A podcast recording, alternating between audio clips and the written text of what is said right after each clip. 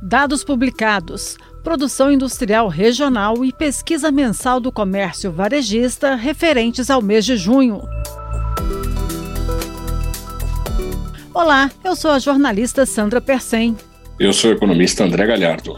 E este é o painel econômico FIEG. Começa agora o painel econômico da FIEG, uma iniciativa da Federação das Indústrias de Goiás e Análise Econômica. O Instituto Brasileiro de Geografia e Estatística, IBGE, divulgou no começo dessa semana os dados regionais de produção industrial. Segundo o Instituto, oito das 14 regiões pesquisadas apresentaram queda no mês de junho, com destaque para o recuo de 6,4% na produção industrial do Ceará. A produção industrial de Goiás, por outro lado, cresceu 1,8% e engatou a segunda elevação mensal consecutiva. Na avaliação trimestral, a produção industrial de Goiás amarga uma queda robusta de 3,4%, a segunda mais intensa do país, à frente apenas da queda da produção do Amazonas. Depois de engatar dois meses consecutivos de queda, o comércio varejista brasileiro apresentou estabilidade no mês de junho. Além da variação nula no encerramento do primeiro semestre, o IBGE revisou a queda do mês de maio, de menos 1% para menos 0,7%. Puxado pelo bom desempenho das vendas de veículos automotores, o comércio varejista ampliado, indicador que congrega as vendas do comércio varejista às atividades de materiais para construção e veículos e motos, cresceu 1,2% no mês. Vamos agora à análise do economista André Galhardo, da análise econômica. André, qual o cenário para a indústria nos próximos meses? Será que podemos esperar uma retomada no segundo semestre?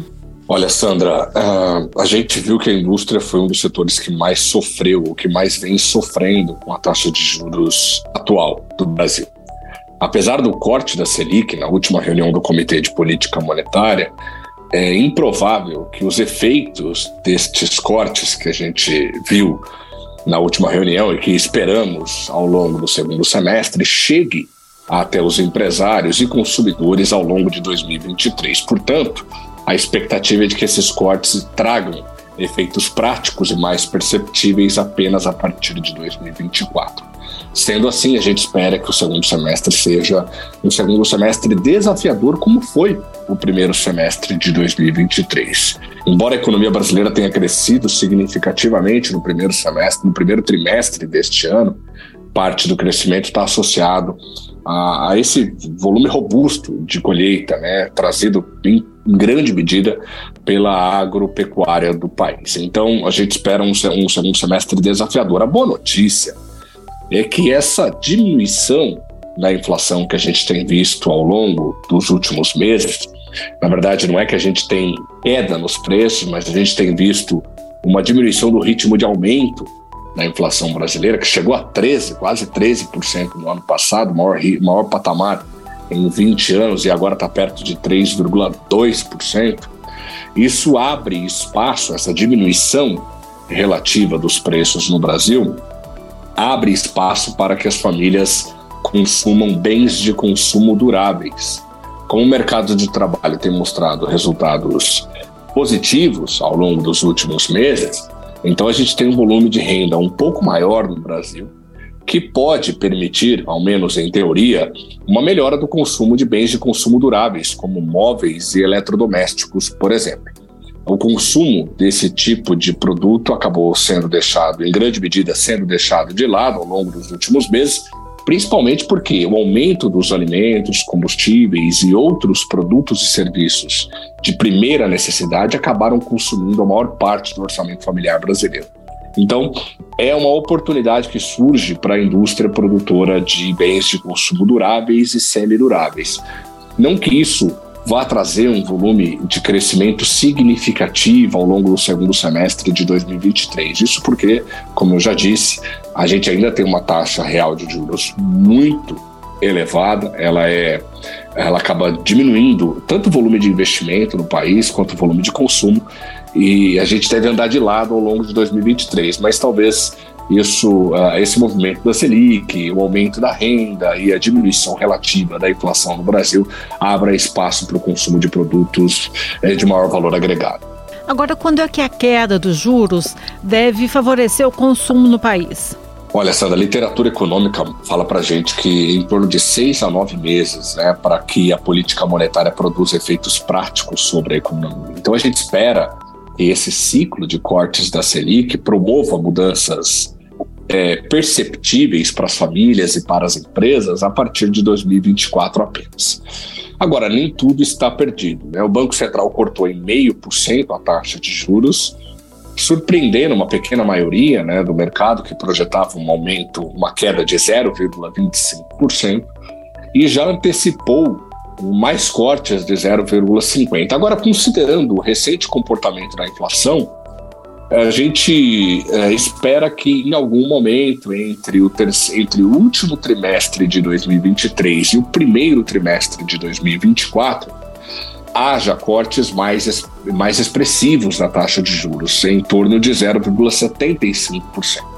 A expectativa de que o Banco Central promova um ciclo de cortes da Selic mais forte do que esperado anteriormente pode abrir caminho para o retorno dos investimentos produtivos e, consequentemente, para o nível de massa salarial e para o nível de consumo. Então, é difícil projetar uma melhora substancial do quadro macroeconômico brasileiro para os próximos cinco meses do ano, né, de agosto para frente. É muito difícil, é, principalmente considerando a, a, taxa de juros que ainda é elevada, ainda é restritiva no Brasil.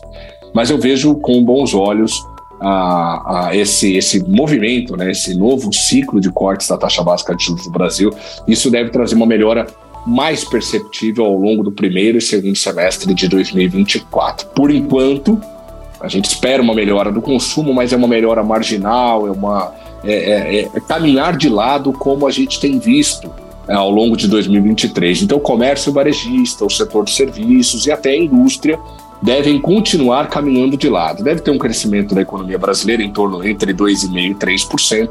Não é um crescimento pequeno, mas ele vem desacelerando. E a gente deve ver, então, portanto, um ritmo bastante é, fraco, é, porém com, com picos, né, com altas e baixas ao longo do segundo semestre de 2023.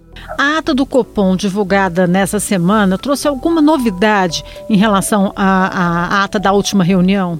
Olha, é, como eu disse, teve um, uma pequena surpresa. Né? Uma parte do mercado esperava um corte de 0,50, então não foi totalmente surpreendente. Mas a maioria projetava uma queda de 0,25. Então, além da, da, da, queda e da decisão, né? Houve um empate, são nove membros que integram o Comitê de Política Monetária, houve um empate entre aqueles que queriam um corte de 0,25 e aqueles que queriam um corte de 0,50.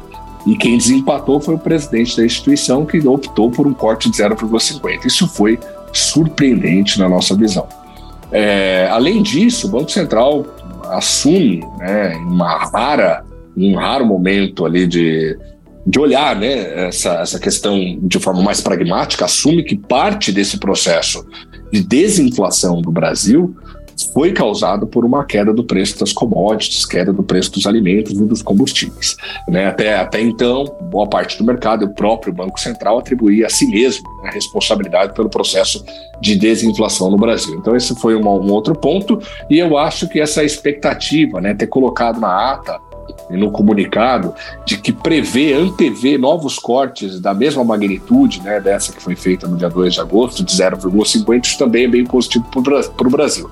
Então, é, o cenário da política monetária no Brasil, ele, é um, ele torna-se, ao menos virtualmente, por agora, mais benigno ao país. A taxa de juros continua restritiva, mas a gente começa a enxergar num cenário de médio e longo prazo um, um ambiente mais favorável para os negócios da indústria, um ambiente mais favorável para os investimentos produtivos e um ambiente mais favorável para o nível de consumo das famílias. Né? As pessoas precisam voltar a consumir para a indústria poder é, a, a reabastecer os, os estoques, né? que devem diminuir à medida em que o consumo começa a, a ganhar mais musculatura no Brasil. Então, além do corte de 0,50, o desempate por parte do presidente da instituição, essa leitura de que a, o, o, ciclo de queda do preço das commodities ajudou bastante ao processo de desinflação e essa, esse olhar é, mais benigno é, para os próximos meses aqui no Brasil. Obrigada, André Galhardo, economista-chefe da análise econômica. Eu que agradeço. E este foi o podcast Painel Econômico da FIEG desta quarta-feira, 9 de agosto. Estaremos de volta no dia 25 de agosto para falar sobre os resultados do setor externo de julho e sobre o IPCA 15 e a sondagem do consumidor referentes ao mês de agosto. Até lá! Esse foi o painel econômico da FIEG, uma iniciativa da FIEG e análise econômica para você.